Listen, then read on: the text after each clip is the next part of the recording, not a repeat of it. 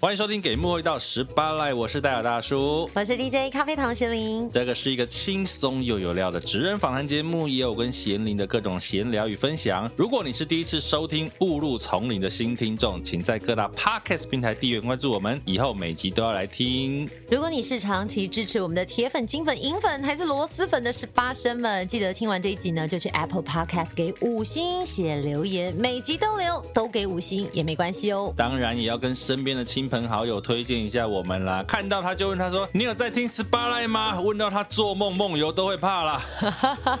你们每个小动作都是让十八赖继续走下去的强大动力哦。拜托拜托，爱你哦，Love you。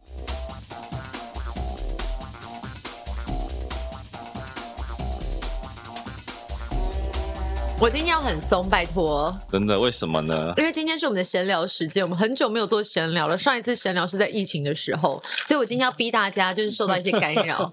这一集先敲了录音时间，然后想说，好像贤玲最近访问很多人，我们不要来访问好了，很久没有聊天了。贤玲最近压力太大了，讲一下自己为什么最近压力这么大，在忙什么？哦，因为我在三月份刚好有一个新的系列节目，又在讲联合国永续发展目标来到了第二年，SDGs。跟天下杂志合作的，是那因为为了因应四月二十二号世界地球日要来之前，我们必须有一点集数的时间压力，要在一个月大概结束二十集，最少要二十集的录制节目。那我现在如果问你说，那什么是 SDGs？你会不会杀了我？联合国永续发展目标。我们可以今天聊一点轻松的话题吗？哎、对啊，因为其实贤玲前几个礼拜一直说他真的快崩溃，好像从过年后吧，几乎都是满档。好像就是从二月最后一周开始到现在，对，每个礼拜 nonstop 开始录音。可是因为有一些主题就是非常专业，那你必须要研读过资料跟做过功课，不然你坐到专家旁边，你真的会傻眼呢。我真的要跟大家讲一件事情，很多人都觉得说你有拿到脚本，有拿到提纲，你就会问问题。嗯，可是要聊天这件事情，不是有提纲就可以问，你要找到对的时间，要有互动、有交谈，嗯，才是好听的节目。但是讲那么满，我为自己节目其实也还好。不过，其实你到 到底像这样的访谈啊，你要花多久时间做准备啊？我最一开始接触的时候，我就我觉得不夸张诶，一集我少说要花一个礼拜。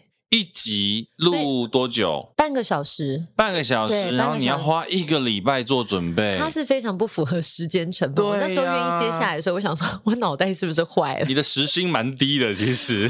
可是我那时候就想说，哎、欸，其实像我们做娱乐圈的主持人，很老实说，哎、欸，真的是被看不起，哎，为什么？因为别人就觉得你要么就是靠外貌，要么就是讲一些没有深度的内容，嗯，所以当他们会觉得说这样有主题性、有知识性的时候，你能不能够驾驭的很好，或者是你能不能够也分享出自己的观点？所以他们有期待你分享出自己的观点。呃，应该是说，我觉得他们愿意找我，我很感激，所以我也不想让他们丢失了面子，毕竟天。天下杂志的招牌也是很大，啊、那可能像有一些来宾，以往他们看到我们的名字，通常要访问你的人，你通常会去查一下他的底嘛。所以如果一查我的底，做演唱会 尖叫声，他可能想说：哈，这个人要跟我聊天，聊专业的议题。我觉得来宾可能也会觉得。就是会打一个问号，所以你必须要把自己备足。那因为我以前念的背景是念外国文学，你知道，跟财经、跟政治，甚至是跟什么电动车、能源议题都离非常 非常远。可是还好吧，现在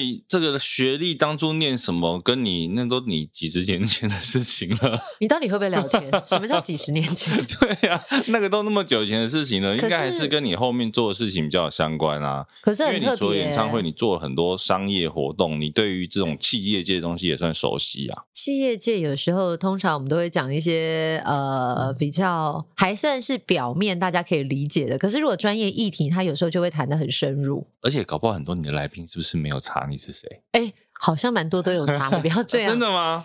或者是有来的人就直接说，哎，我有听你的广播，哎，都是，而且最特别的是，他们都是访问完才跟我讲这件事。啊，真的、啊！我猜啦，因为很多人可能是听到声音，真的才就哎、欸，很熟悉，很熟悉，会不会是那个人这样？马西五扣脸，但我在想，肉脸的啦。我想说你肉太少，但我在想，他们应该是，我猜有一些人应该也是想看看你的程度在哪里。哎呦，就是想看你访问完，啊、嗯。再决定要不要跟你相认。就像是有些人，呃，发完一 round 名片之后。但是呢，漏掉你。但最后节目结束，说哦，我刚刚是不是有发名片？但我是不是忘了跟你换？这么虚伪啊！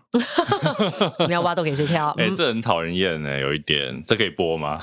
还好啦，但我觉得这就是社会上你走跳就会遇见的，所以你就是还是要把你自己会的东西拿出来，把能力拿出来。对啊，所以今天这一集呢，我们就是要来暖心 DJ 的放松时间。我觉得今天大家都可以好好的放松，来谈一谈，其实从过年到现在做了什么事情。哦，真的，我上礼拜去了一趟高雄。好久没有离开台北了，我也 要去高雄，要去高雄，去看高雄妹，海边有个漂亮高雄妹。就是你有没有听到年代的差异？好歹我是宇宙人，你的是拖拉裤。你知道拖拉裤，你也没有多年轻啊。我专业 DJ 耶。哦，是是是是，哎、欸，你这个很好用哎，是不是？就只要人家唱一些老歌，然后你都可以来。我都说我专业 DJ 啊，所以不管那个歌曲到底是什么年代，我都有听过，跟年纪无关。那真的是，比如说很老那种什么白光、文音、呃文夏那一代，你有听过吗？不好意思，我们电台也没有这些歌，那个已经超出我们能播放的范围。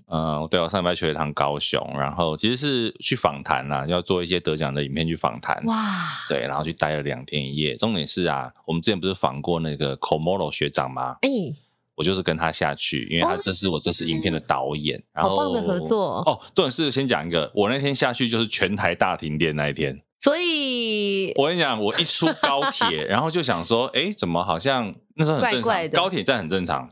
嗯，然后手机开始滑，说：“哎，什么说全台大停电？”然后开始那个，我们本来要去一个义大皇家那边常看，嗯，义大就传讯息来说：“哎，我们这边在停电。”哇，我说：“哈，那怎么办？”就去那边，发现全台湾大停电中。然后我们到了义大之后呢，还是有就是他们的备用电备用电源，对，可是游乐园已经不给游客进去了。OK，所以我们今天还是有看了一下，看完离开，我们回到市区，因为下午准备要做访谈。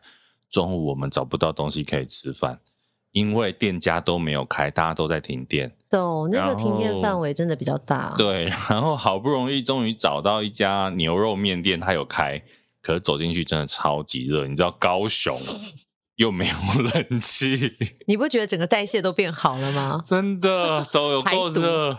然后后来终于在下午，我们第一个访谈也是没有冷气，然后在大办公室里面。本来还要，那你怎么打灯呢、啊？没有打灯，那是先做 interview，OK，、oh, 等于是拍影片前先做 interview，、嗯、然后在那个里面很多人在办公室里面也没有冷气，也没有灯，然后又有点嘈杂，又闷闷的。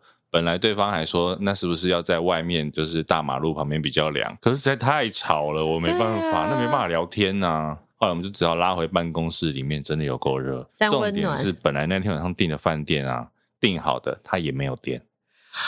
那怎么办？就赶快换吗？对，我们就赶快换了一间饭店，就是、哦、就一家一家打去问说：“哎、欸，你那边有没有电？你那边有没有电？”然后找一家有电的住。好好命运多舛、哦。对，真的是觉得怎么会这么有趣？刚好选到一家一天停电的。哇，这经历好惨哦！不过怎么办？我还是想要呼吁大家一下，好好爱惜这个世界上的能源资源。那不是人为操控的舒适吗？嗯、呃，应该是说，我觉得就是人为操控舒适是一件事情，但你会发现，当世界没有了电，我们生活会有多困难。所以，能源这件事情是一直要关注的。你看看有没有？永续的观念就已经深植在我脑海当中了。你现在就是一个永续的代表人了。不是，我们就是很容易会有这样子的连接。但我先生都说是压力好大哦。哎，你在聊这些的时候，你老公会帮助你吗？比如说复习啊，什么之类的，还是他不会？又不是考试，怎么复习？比如说，来这个 SDGs 的意思是？不会，不会，不会，不会，他不会给我这么大的压力，而且他就会默默的离开在我在念书的场域。因为我的脸会很面无表情，很严肃。呃，啊，你去高雄干嘛？我去高雄看台湾灯会。哦，对，我看到你们 po 你们那个饭店的 view 也太好了吧。这时候我要好好的说，就是有时候人就是运气，我都很担心我人生的好运是不是在台湾灯会已经用完了。嗯，我连续两个晚上住到的房间 view 都超好。你那个 view 看出去就直接是高雄博二的那个光荣码头那一带，就是高流的那个地方。对，对，就是在光荣码头高流那整个场域，不管是灯光或者是烟火，我们都可以看得很清楚。但我要告诉你，故事都是这样写的。我的朋友呢，在附近，其实他他的办公室在附近。嗯，所以呢，他就要我们去他熟悉的场域看。后来呢，我们回到房间才发现 比我更好。但是我也不想怪他，毕竟我还是有看到完整，因为我呃，我看的那天是闭幕式，就是无人机的最后一天，一天真的好震撼。无人机真的蛮美的，我是有看到网络上的影片啊，我觉得那个画面真的很漂亮。我当时就是因为我朋友在脸书上面分享说，这个就是不管是烟火、无人机整体的配搭规划，他说让他想起在雪梨港的跨年烟火秀，啊、他就觉得说人生有机会一定要看一次。那你现在也不可能去雪梨，把高雄就可以。哎、欸，我说真的，因为无人机那时候刚，我记得最早是几年前那个时候，Intel 第一次做的时候啊，嗯、那时候我们就很炫嘛，然后我们也真的有巡。我不知道这一次多少钱啊？嗯，我那一次也是巡，大概是好像五百架还是一千架无人机，我有点忘记了。可是我记得我那时候发信去 Intel 问啊，嗯，演一次来就是四十万欧元，哇！所以这个东西说真的，它很美没错，但它真的要花很多很多钱，然后技术也要很好。而且我觉得这一次那个高雄灯会很厉害的是，他们整个图案的设计、图像的设计是很让人惊艳的。对，它就是富有文化意涵，不是 always 给你一个微笑爱心的图腾。对对对对对，它其实就有串联很多，比如说像什么疫苗，或者是其他的友人，甚至在灯光的配置，刚好也连接到这一次乌克兰，他们也啊马上做调整，所以我觉得让参观的民众是很有感觉。那以往可能像灯会，我们都会觉得说一定要某一个主灯代表着，而且一定是一个动物啊。啊，灯会不就是十二生肖吗？你这是要惹人发怒哎！可是今年高雄就不太一样啊，它的灯就是一条河。对啊，我觉得那个太美了。其实那就是一个跳脱框架，嗯嗯，完全没有被过去那个框架绑住。我觉得是一个呃需要勇气做的事。哎、欸，可是你带小孩在人群中不会觉得很神吗？还是你们都没有进人群？我跟你说。有进人群，然后在人群当中，因为我们还有其他的朋友啊，我们有遇到一个我觉得很可怕、很值得生气。但你说生气，不知道如果我自己是当下那个人，我觉得也会生气。我觉得他就是一个很那一个会有彼此都有情绪的状态下发生，就是现场应该有三四十万人，我相信那时候的密集度。啊，那我们有朋友，反正我们就是一群人，就是跟着前面的人潮走。要往某一个方向，后来走一走，发现所有人都往旁边穿掉了，就是穿走，不是在走直线，直接呢就是把旁边围的那种塑胶围栏围栏拿起来。后来就看到前面的人开始透过那个破口开始走，所以我们是跟在后面的人。李刚也跟着前面的走，我们就走入了破口。因为我们所有的人龙都是跟着前面的人潮，人潮啊、所以人潮怎么进行，我们就是跟着人潮方向。可是后来等我自己走到那个人潮方向的路口的时候，我发现他其实是有人把本来坐在街边的人。刚好有一个小缝隙，所以人就从那边穿过去。嗯，那坐在那个街边的人就觉得脸很臭，因为所有人都从他旁边穿过去。他本来可能是站到一个很好的位置，不是所有人都坐在地板上哦，很妙。他就是所有人坐在地板上，因为所有站的位置本来都是马路，所以有些人是站在站在那个路树旁边，嗯，草丛旁边，嗯，他就是本来是车子走的，变成人在走。后来呢，轮到我跟我先生刚好要。走一样的过呃路要过去的时候，我过咯，我先生没有过来。那个坐在地板上的，我忘记是男生还是女生，因为他短头发，你很难辨别。OK，他就转身把那个路障放回去，然后我先生那时候抱着隔开了，我先生抱着我儿子，嗯，然后我往前走，因为人潮一直在推挤，你也回不了头啊。然后我就看，哎，我儿子，我先生怎么没有过来？我就转头发现就是那个动作关起来了，然后我就走过去，然后我先生就抱着我儿子进退不得，然后后面的人又一直往前挤，哇塞！然后我先生就说不好意思，可以借我过吗？因为本来大家都是从那边，可是坐在那个地上的人，他已经觉得那本来就不是路，的确，对，因为我看他把那个栅栏放回去的时候，那边的确本来就是栅栏。那你说现在该怎么办？他就是已经是前面的失控，导致于后面你们被分隔两地。然后后来我先生，因为我先生可能也就是凭借他人高马大，所以他也为了要接上我们，不然我们就跨过去，他就跨过去，所以我们跨过去没事了。啊！但是我当下其实有一点难受，是因为一般人来讲，你看到有一个人抱着一个小孩，你应该不会刚好就不会在他面前做这件事，你可能等他过了。啊在阻挡，已经有情绪。对，其实我也觉得有情绪。情绪，可是你以为我们这样过了就过了，对不对？怎么样？哇塞，后面一组是那种妈妈推着娃娃车，他们差点在后面打起来。因为那个推着娃娃车的妈妈可能看我们也发生这样的事情，然后因为她现在推着娃娃车，她也进退不得，他就说不好意思，可以借我过吗？因为我也卡住，我卡在里面也不能看烟火。那个人就说这不关我的事，你要过从别的地方过。嗯，然后那个妈妈其实大概也不是省油的灯，所以你就发现他们就在彼此对骂。那因为我自己也是母亲，我就看到那个妈妈。因为那个妈妈她好像是婴儿车里面有一个，然后她老公手上又在抱一个，都是很小的，比猪猪还小的小孩，一两岁而已吧。我觉得好像没有哎、欸，就可能是婴儿。所以我就跟那个妈妈说：“哎、欸，我们刚刚看到前面你还有路可以左转，只不过那边娃娃车可能没有办法。”你要参战啦？我没有参战，因为应该是这样讲，因为他们骂到我觉得是已经可能要打起来了。是哦，对，那就让我们打。没有，我就觉得小婴儿或者是小孩子、欸，可是你没有继续往前走，你还回头来关心他们的战况。对不起，我就是好事者，啊、因为我觉得我刚刚我先生被那个栅栏关起来的举动，其实我很难过。就是我觉得说，呃，可能我期盼有一点同理心，可是如果我以这个人的同理心，我会觉得我本来坐在这边好好的，你们为什么要一直穿过我？所以我说我没有办法去分辨谁对谁错。可是我很错愕的是。其实前面大概，因为我们就是跟着前面的人走，前面大概已经不知道走多久，可是他选择在一个抱着孩子没有反应能力的人才敢做这件事情啊！你懂我那个心中想要反应的事？我懂，你会觉得说，呃，应该说柿子挑软的吃啦，Yeah，对不对？前面这么多人在走，你都不挡。他就真的这个人就是行动比较不方便，因为他抱着小孩，对对不对？行动比较慢，速度比较慢，你就趁机咔啦。但是我觉得真的让我最意外的是，其实我带我先生离开之后，看到后面吵起来，然后因为我回头回过头看到两个小孩跟婴儿，结果就是母性母性喷发，我就走 回来。后来我听到坐在地板上的那个把栅栏关起来的人说：“呃，因为那个太太就问了，就骂他一句说，呃。”你没看我手上有抱小孩吗？你为什么这样呢？然后你有没有人性啊？嗯、然后下面的那个人回他说：“小孩又不是我生的，你自己要生小孩，凭什么要我？呃，我忘记他是说帮助你还是给你过之类的，就是关我什么事的意思、啊？对对对，哇，我那一刻好爆炸。我我其实应该我是难过大于爆炸，所以我我也不会想跟那个人吵，我就跟那个妈妈说，前面还有路，你从前面不要跟他吵了。嗯，因为我觉得给小孩是负面的印象，虽然他现在很小，可能什么事情都不知道，这个是一个插曲，但我就会觉得说，哎，这个社会。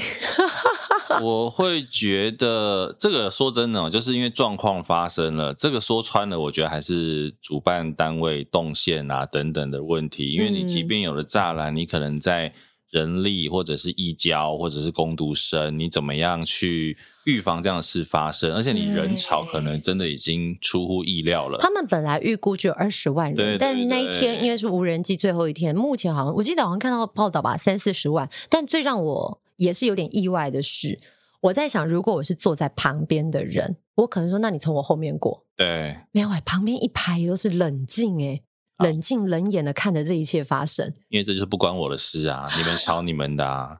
哦，这个我觉得就是人性哎，因为他觉得我能不参战就不参战啊。那所以你说我是不是笨蛋？我就折回头跟那个妈妈说：“前面还有路，你不要跟他吵了。”就是像像你这样的人不多，我只能这么说。是我会被揍，还是我也会上新闻？也有可能，反正你也因为类似的事情上过新闻嘛。好了，算了，干杯。啊、我觉得，因为很多民众会就会觉得说，你们吵啊，我在这边又不关我的事，我干嘛要去跟你们搅和在一起？而且我是开开心心的出来，我要看无人机，我要看烟火，我干嘛把自己的心情不好？后来我 我觉得那个妈妈也是蛮蛮凶狠的。他说：“要不是我今天抱着小孩，你信不信我揍你？” 不瞒不瞒大家说，我就是默默听了，心中有笑出来。可是我只想赶快帮助那个妈妈解决，嗯，他被卡在那边进退不得的事。因为推着一个娃娃车卡在人潮，你想想看，你参加跨年演唱会卡在中间。我觉得这就是为什么很多人其实不喜欢人挤人的参加这种活动啦。嗯、因为其实你说真的，你去，尤其你如果天气又热的时候，你跟人这样摩肩擦踵黏在一起，嗯、你其实大家我觉得彼此都有点心浮气躁。对，尤其你又走到累了的时候，就像灯会这种，我觉得像高雄这一次，你说一下子把二十万人挤进三四十万人，我觉得那个现场很容易爆炸，超爆。对啊，那时候在退场的时候啊，我真的庆幸我选的是在光荣码头边的饭店住宿，我还走得回去。啊，我看到人潮疏散大概一个多小时，天，吓疯，而且排那个接驳车。因为我记得我类似上一次去这么多人的地方，可能就是某一年在台北做跨年的时候，然后而且那时候真的是我们也只是想说去看一下一零一的烟火，嗯，然后看完之后，我那时候住在那个信义路六段，就是象山那边。OK，哎，我光是要从那边回到信义路六段象山那个地方，就一两个小时走路回去。这就你根本没有捷运啊！对，勾起我大学的记忆，跟同学想说要去 chill，开心一下，看一零一烟火啊。结果呢？结果呢？哎。开心大概五秒吧，因为呢，烟火开始放的时候，我们就发现我们站错 风向了，只有烟没有火了，只有烟没有火。重点是进去很 easy，出来花了我两小时走到家，我累死了。对啊，所以后来我其实跨年其实不太出门。我一这几年有一次跨年出门，呃，跟你去台中那次不算，有一次跨年算出去玩是去清境啦，哦、就是远离尘嚣这样，很棒的选择。对对对，哎，你知道清境的这个。山上也是有跨年晚会的。哦，有啊，对，我觉得很有趣，而且我那时候去的时候，主持人就是那个拉哦，拉好像主持蛮多年的，对对对，对，而且清境都会跟南投他们会做那个。现在有直播技术了，会做远端连线。啊、真的吗？我不知道、欸。因为我有一年做南投跨年，就有做、啊、呃跟清境对接。哦，是哦，很好玩。哇，我那时候去其实还蛮阳春的，你就觉得很像那个社区的中秋联欢晚会，没有很早期，那几年前而已啦，忘记了。没有很多年啦。OK OK，对，我那时候少说十年嘛？什么啦？没有十年。OK OK，对，十年。我今天才发现之前的照片。我今天看到那个我二零零五年的时候跟五月天的阿信还有怪兽的合照，在哪里啊？在那时候录封面人物的时候，然后邀请他们来当来宾。哇！我放给你看，我想这个今天既然录了松松的，我们可以来翻照片。哎，感觉好像很。就是很青春，很青涩，都还没有肿起来的时候。你是说还没有变瓜哥的时 候吗？对对，对对。到底我们一起节目要得罪多少 人？讲哎，哎、欸，不要这样，这是网友说的。身为一个分享者，是不是二零零五年哦？距今十六七年前，我只能说怪兽没有变，但你跟阿信变很多。怪兽真的没有变，你跟阿信就是有倍数上的差异。然后旁边这个是石头哦。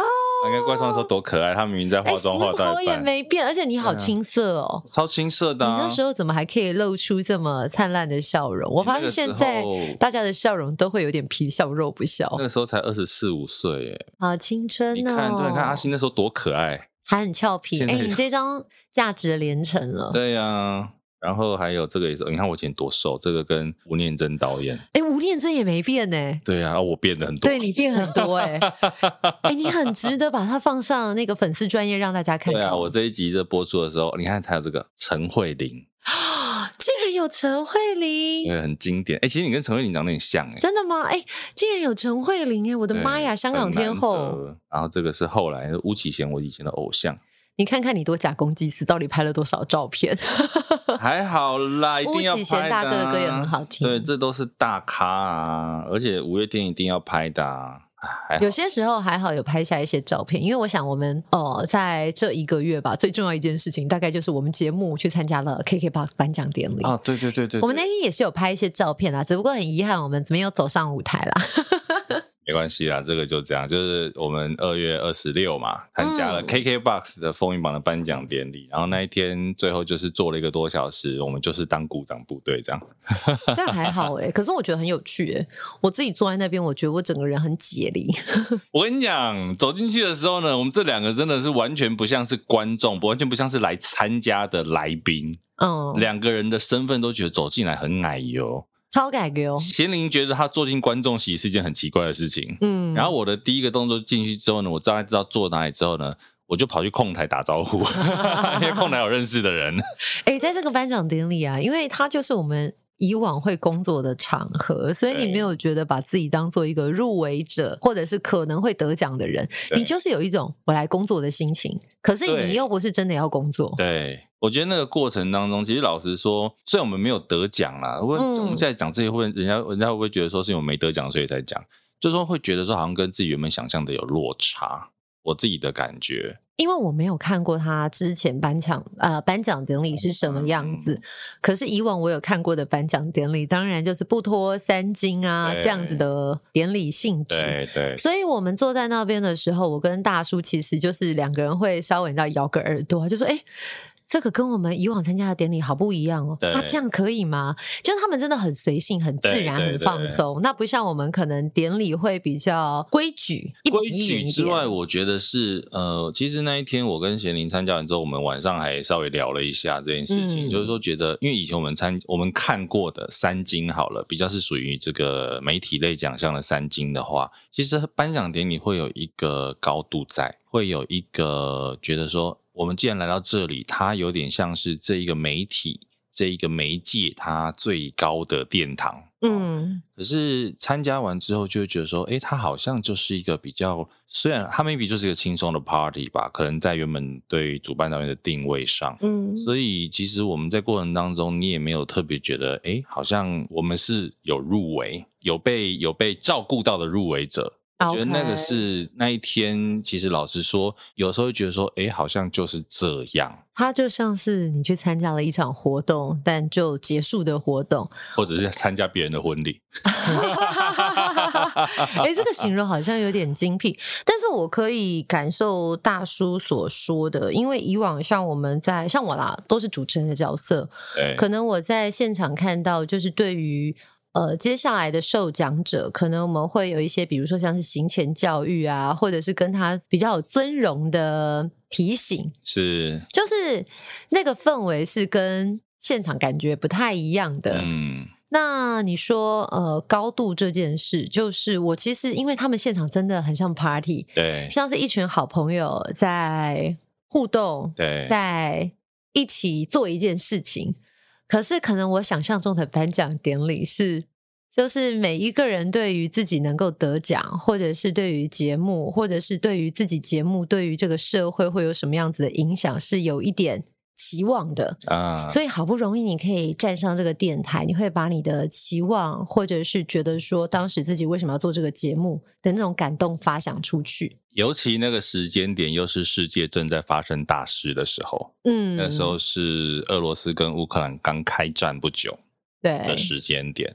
那我觉得，就我一个，如果啦，以我自己要制作这一场颁奖典礼，我当初的一个感受，我觉得这个你身为主持人应该也会有共鸣，就是终究在这个典礼上，我认为主持人应该是服务得奖者。服务这一些得奖人的，嗯，是我的感受是主持人是服务自己居多哦，就是说在整个比重上，嗯，对我我相信那个因为是主持人本来原本的风格，嗯，可是我觉得在这个典礼上面，既然它是一个 for podcaster 的颁奖典礼，如果是我是这一场的，比如说导演或者是统筹的话，嗯，我会很明确的知道我的重点是摆在谁身上，OK，对，因为其实说真的。呃，以那一天的实际的情况来讲，那天的主持人是那个布莱克薛薛，嗯，跟这个阿拉斯嘛，对不对？嗯、那说真的，听到他们节目的名称，可能比听到给幕后一道 SPY 的名称还要多。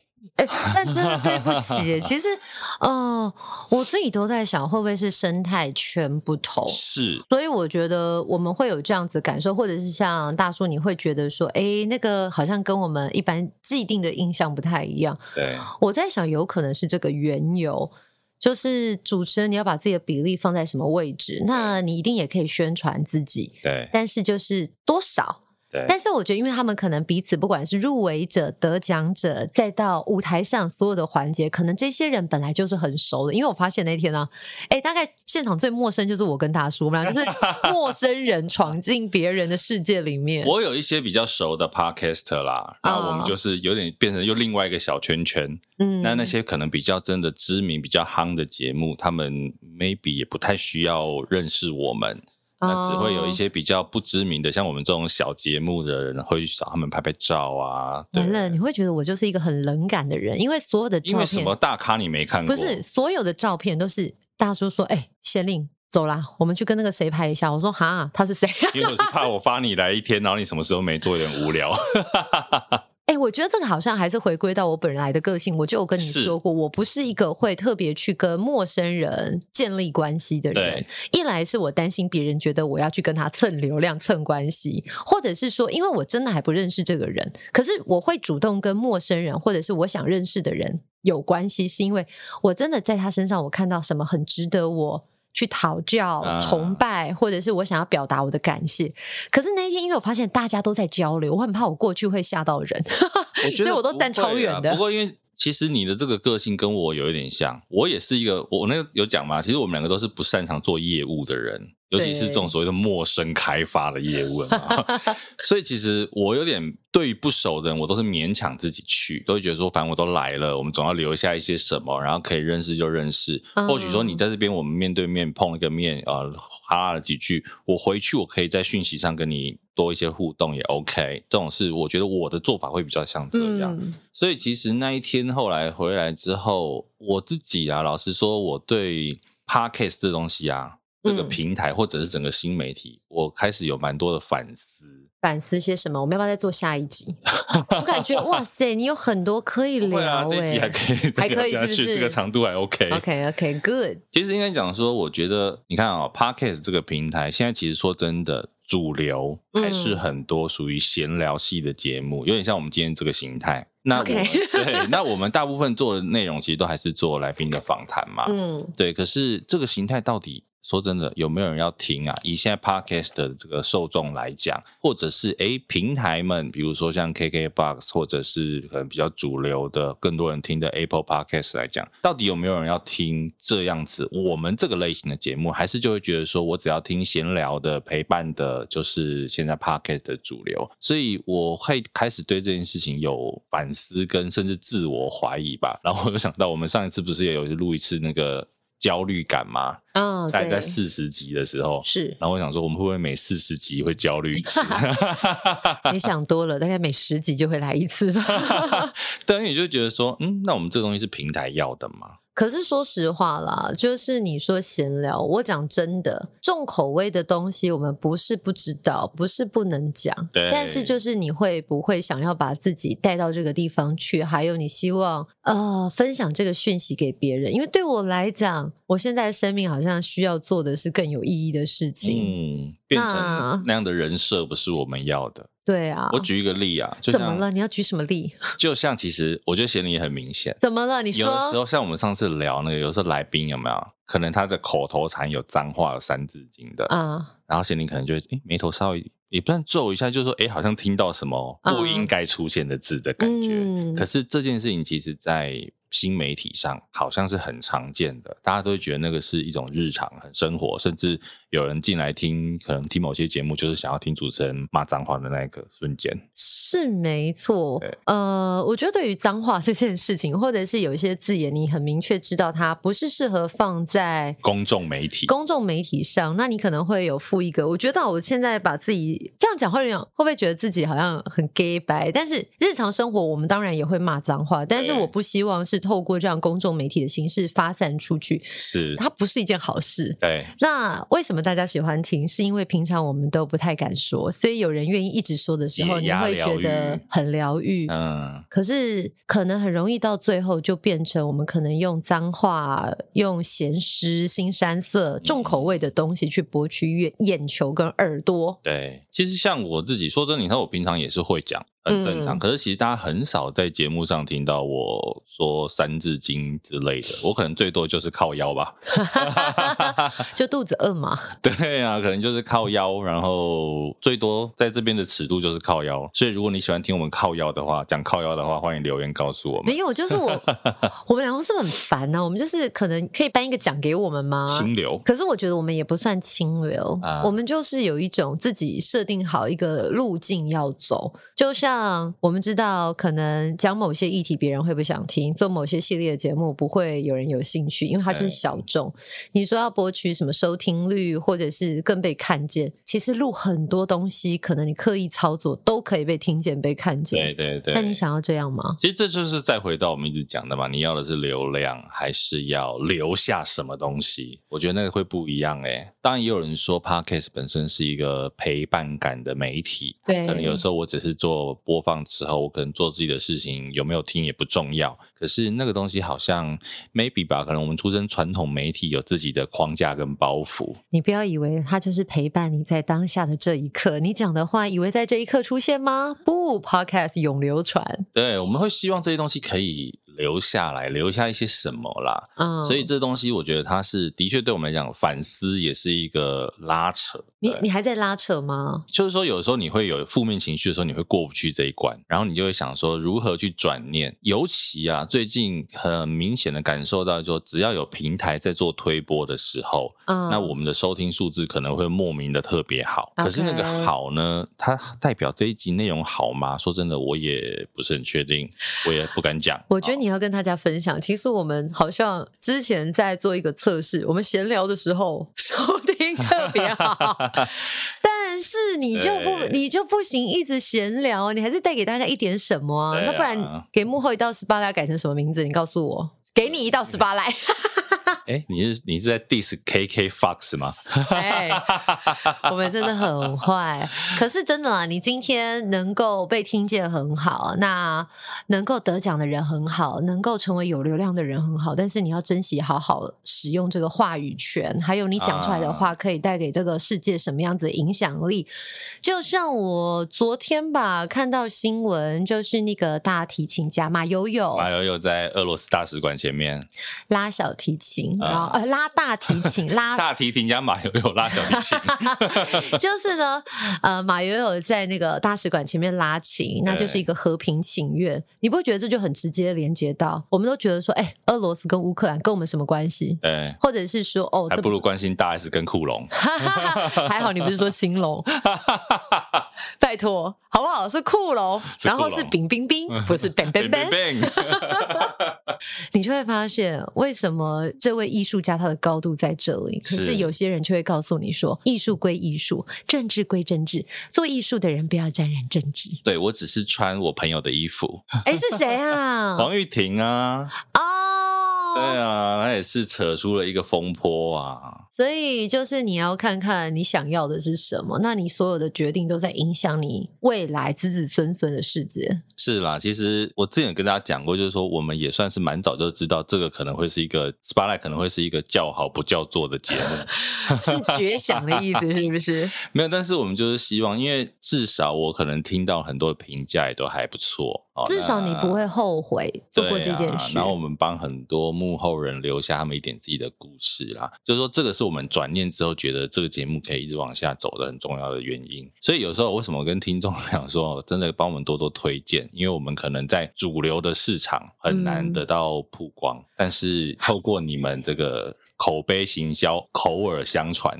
可能可以让多一个人知道，因为反正我们人不多嘛，你一个人讲一个人，我们就是 double 上去，对，希望可以扩散出去。对，因为我觉得或许啦，有的时候我想说，嗯，我们是不是还没有找到真的会喜欢听我们的听众，就全部找出来啊？可能现在有很多人在 听，自己觉得嗯，这很棒啊，那也可以多多帮我们分享。我觉得这个是一个真心的恳求，就是就是手指头伸出来，我们给你跪。因为你在说到新媒体这件事情，我觉得这最近。我们之前也聊过那个所谓的评分机制，嗯，现在你不管比如说 Apple Podcast 或者是 Google 好了，嗯，你的各个店家你都要接受评分这件事情。但我前一阵子我也想说，评分这件事情到底有它的意义在吗？因为其实现在说真的，比如很多店家告诉你，林志玲都说不要再给我打分数。对，你今天说你为了比如说打折五块折十块，你就给了他五星。所以那些五星是真的吗？当然是假的啊。对，甚至很多的公关公司，你有钱的品牌或者是餐厅企业，他在做所谓口碑行销的时候，五星就是花钱买啊。嗯，对，那所以那真的吗？你会其实我们好像都被骗了吧？初衷是好的，对，但使用它的人就会让它渐渐起了变化，甚至变成 OK 威胁你这种方式。这真的好无聊哦！对，你不给我怎么样，我就给你打一星。打你打你打，店家不敢这样讲，因为在不做口碑行销的情况下，可能这个店家本来的打星星的数不多，给他打一个一星，对他来讲是一个很大的影响啦。但是也是会看一下留什么内容啊。我觉得光星星平等不重要，重要的是里面的文字。有些人他在比如他订餐厅的时候，或者在订饭店的时候，我就先来看，哎，他几星啊？他三点五，不要，已经很很很多人 complain 啊。我跟你讲，这个只会出现在可能使用什么 Foodpanda 这种外送平台，我才会只看星星的数量，不看内容。说到这个，我今天看到这新闻，就是在讲那个外送员啊，就是交通总局他们有发表了一个新的制度，就是说外送平台必须要去规范自己的外送员。嗯、那你不可以，比如说你如果违规重大违规超过几次，好像一年两次吧，你就要去家训班上课，什么什么什么之类的。可是很多的外送员，外送员的角度就是说，你知道，其实他们如果不快的话，很多客人会给一星。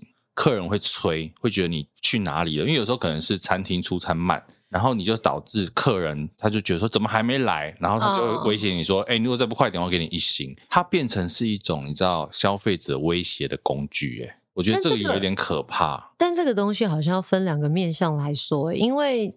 比如说，特别规范在外送业者，那快递业者呢，也是跟时间抢一样一样，我觉得那是一样的。那再来是，比如说拉拉 move 那一种啊，或者是我一般的上班族，我快迟到的时候，我也可能会不遵守交通规则。当然，我们不是鼓励，而是说你那个永远没有办法达到公平。以外送或者是这种所谓的呃拉拉 move 啦，或者 Foodpanda Uber 这种来讲，我自己的想法是，我觉得，嗯，以法则来说。我觉得他的平台必须要连带责任，这个是我自己的感觉，因为是你的行业特性导致这些人必须要超速，必须要违规，必须要去违反交通规则。我觉得一旦你的钱会罚到平台本身的时候，他就平台对他才会认真的去要求他的外送员必须怎么样怎么样怎么样。那当然，如果返回去，因为外送员他会被做一星二星的话，你的平台怎么样有一个机制，而不是所有消费者来的负评我都照单全收。我觉得它会是一个还是一个系统性的问题啦，就是环环相扣啊。对，所以因为我之前有一次，我就是在新庄的时候，我真的差一点被一个外送员，我真的差一点撞到他，嗯，因为他直接从我的右手边斜切左转，而且是很快的速度，对，我真的差一点撞上他。那你说这种对，因为我以我们这个用路人的角色来讲，你会很讨厌这种人，可是。以外送员的角度，也因为他们不想被负评，不想被一星，他们可能不得不这么做。可是我觉得这个是系统性需要被解决的问题。其实我不太能够理解，迟到就迟到了，为什么要给人家一星？就很多 OK 啊。这跟 OK，我觉得可能不见得有正相关，但是可能是不是他没有太多的，比如说像是选项让你决定说，哎，哪边服务让你觉得不满意，所以他直接用星星来等化所有的一切。对，所以其实我们在讲回我刚刚讲那个所谓的五星，虽然我们也是希望大家可以去 Apple Podcast 给我们五星啦，但是也是因为你有听完，你可以来给星星嘛。你要听完要给一星，我也没有意见。嗯、那告诉我你们的觉得批评不好的地方在哪里？可是我觉得很多的时候，maybe 这些所谓的评分机制反而造成了很多的巨婴吧。刁民巨婴们把这个星星当成你觉得你可以去以为控制店家的武器，以为自己吃了无敌星星。对呀、啊，你以为你这个一星，你把它当成是这个宇宙魔方在用？想太多。对，我觉得那个是在新媒体这件事情上，各种这种媒体平台啊等等，我就觉得有好多好多值得思考的事情。这个是我觉得大家在平常在运用上，maybe 可以去想想看吧。因为毕竟这个时代又是你看，你有炒就有流量，嗯，对不对？我今天看到朋友另外。会 po 一个，他写说有一个年轻人，我不知道他是谁，因为我不想点进去看太多，认识他的时候，但我看，但我看到一个影片，就有一个年轻人拿着他的 iPhone，OK，然后去跟一个阿嬷，啊，就说，哎，阿姨阿姨，我那个 iPhone 的 i 不见了，啊，你可以跟我去捉 i 吗？好无聊，对不对？可是问题是，下面很多人觉得很好笑，一点都不好笑，很多人在，对，你就会觉得说。我的发这在干什么？可是偏偏现在我们的媒体生态、新媒体生态好像都是这种东西。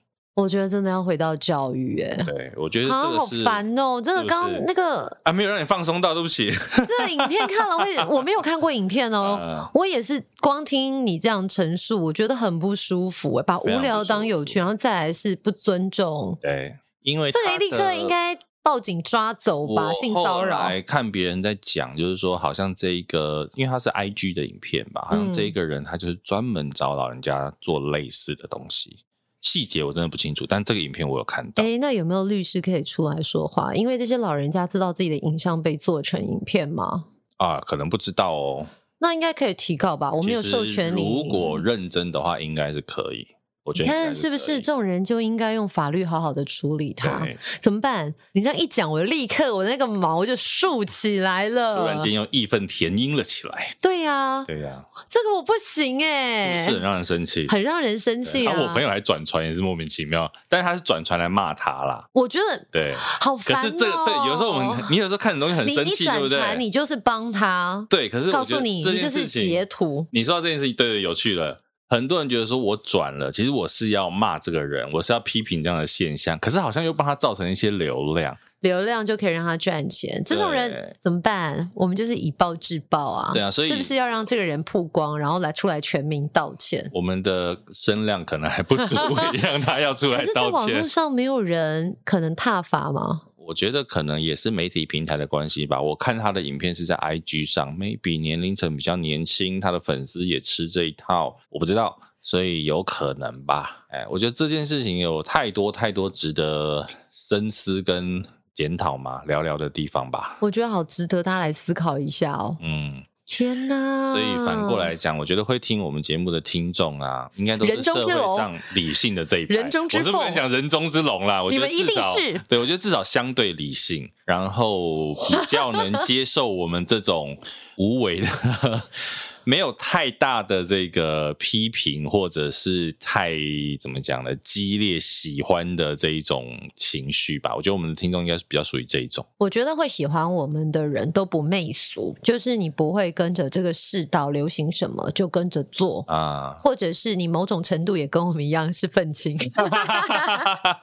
很多话你们自己一定也很想讲，但是你们就不肯讲，对、啊，就只能让我们两个来讲。对，我们就帮你讲出来。对，然后把有趣的。人有趣的故事介绍给你。说到这个，我可以讲一下。我那时候去高雄，我们经过了一个展，我进去看了一下。什么展？它叫做“疾病拟人展”，很有趣哦。你是说把疾病变成人吗？对，拟人化吗？对，我可以找给你看那些画面。他在高雄拟人展，对，好酷哦。他在高雄的，我在高雄也有看了一个展啊，是玻璃展，玻璃玻璃玻璃，带我儿子去看。在旁边而已。哎。在博二里面，真的假的？对对对，对，所以你就在我隔壁，没有不同天呐、啊。哦，你看看我当了妈妈，我只能去看玻璃展，很有趣哦。你看，这不会考。像现在你现在看到这个画面啦，大家可以去这个网络上搜寻“疾病拟人展”，它好像到四月多，它到四月五号，所以我们播出的时候，应该南部的朋友你或是你有去到高雄的，可以看一下。好哦。像现在看到这个画面，它就是。这一个人啊，他就是代表的是新冠肺炎，他就是 COVID-19。我跟你说，我怀疑自己有经过他啊，真的啊。但是我以为他是什么动漫展，因为他真的很动漫风，真的很动漫风。Sorry，可以给你看一下这个，我觉得很酷，因为而且这个是那个机关署有在，可能是他们合作或怎么样。对，我觉得这个是一个很有趣的展，就是他把各个疾病。拟人化，比如说把 COVID-19 做成一个人，他如果是一个人，他应该是什么样的形象？或者是日本脑炎，他如果是一个人，会是什么样的形象？又或者前呃之前的，比如说 SARS 啊，会是什么样的形象？各种疾病，他把它画成人的样子。好，大家可以上网搜寻疾呃疾病拟人展，我觉得可以看到很有趣的东西，而且他会等于透过这个这些造型啊，跟你介绍这一些。疾病，他可能他为什么会有这些疾病，然后他怎么传染？比如说它里面有分层，我记得有分层，它可能有虫的，就是它可能是靠病媒蚊啊这些的，然后告诉你媒介怎么来，对对，或者是这个呃飞沫传染的，或者是空气传染的等等的各种不同的传染方式，哦，它里面就是各种的帅哥美女，很有造型的，可是他们每个都代表一个疾病。我应该有经过，但是因为它的意象就是漫画人物，所以我以为是动漫展。对，它地点是在博二大一区 C 七动漫仓库，一个人只要八十块而已哦，很便宜耶。对，非常推荐大家去看，我觉得很有趣啦。然后我就想说，哎、欸，真的很便宜。你知道玻璃展一个要多少钱吗？玻璃展一个三百多块吧，三百五。那个就是骗爸爸妈妈，不是啦，那个就是要爸爸妈妈带小朋友去的啦。是的，对。而且我觉得它里面还有还有一段很有趣的是，它有一段的影像，那一段影像大概十多分钟。嗯，它那个影像是让你感受人死前最后十几分钟。的影像，然后告诉你说你什么时候什么身体机能会开始没有感觉，你的意识什么时候开始没有感觉，你什么时候会开始感受不到外面，甚至最后回光返照的时候会是什么样的画面等等的各种感官的体验，在你死前。嗯然后他告诉你说，我记得好像是每十二分钟吧，好像说台湾还是在世界，我忘记了。他每十二分钟会播一次，啊，十二分钟几秒我忘了，会播一次。OK，为什么你知道吗？为什么？因为平在台湾平均每十二多分钟就有一个人死掉。他的意思就是说，你看完这段影片看完一次，就一个人离开世界，好可怕！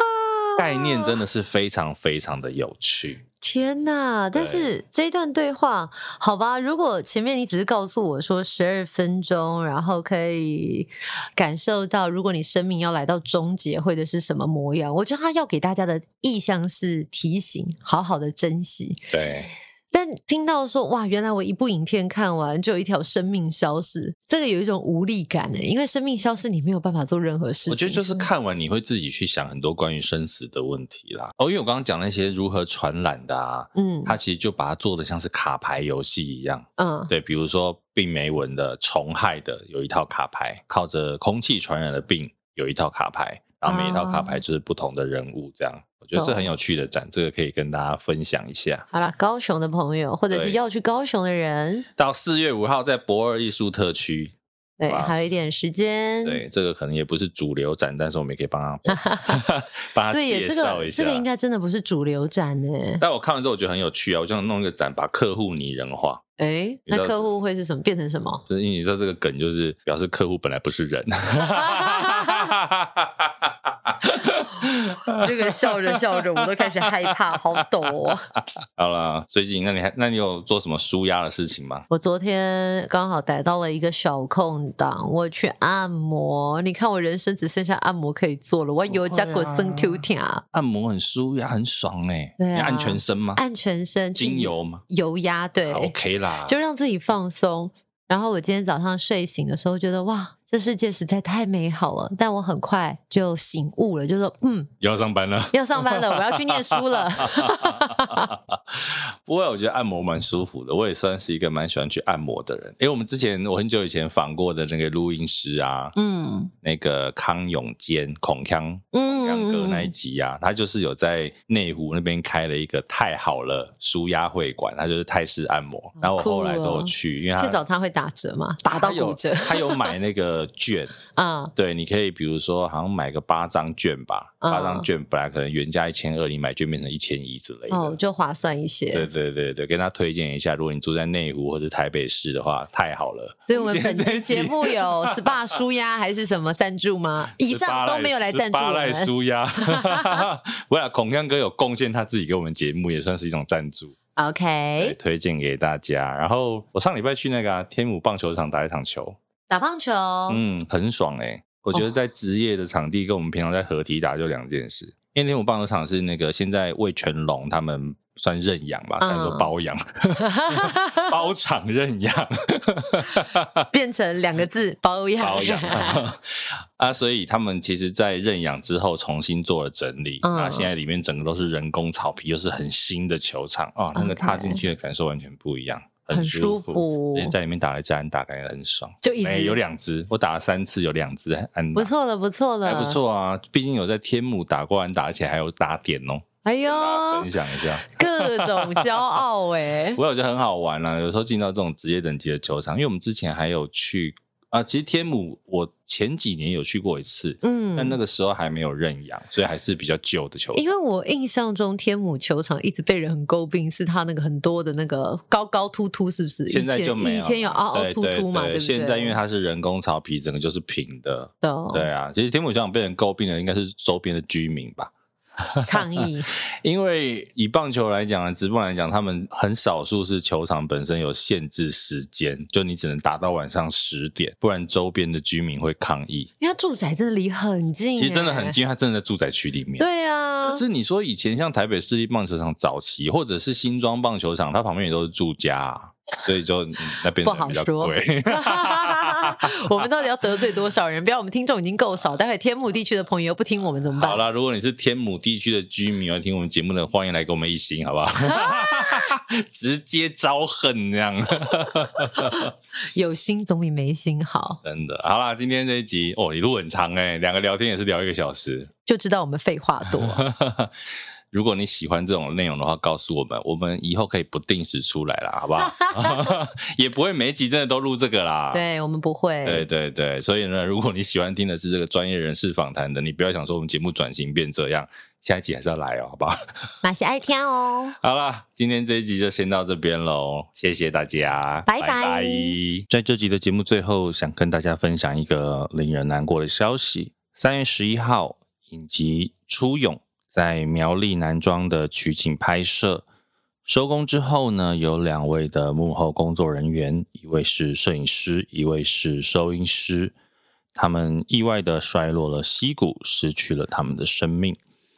那这个事件或许也反映了一些台湾影视娱乐产业长久以来对于职业安全的忽视。那不管从出资方，制作团队，甚至是身为工作人员的我们自己，都应该要更正视这个已经造成遗憾的产业现况。不过，大叔自己觉得很遗憾的是，即便已经有两位幕后人员因此啊，因为意外而离世，但好像好像还是得不到太多主流媒体或者是社会大众的重视。那如果不是说，因为这一部戏其中的主要演员炎亚纶，他有在自己的社群为幕后人发声的话，可能知道这件事情的人会更少。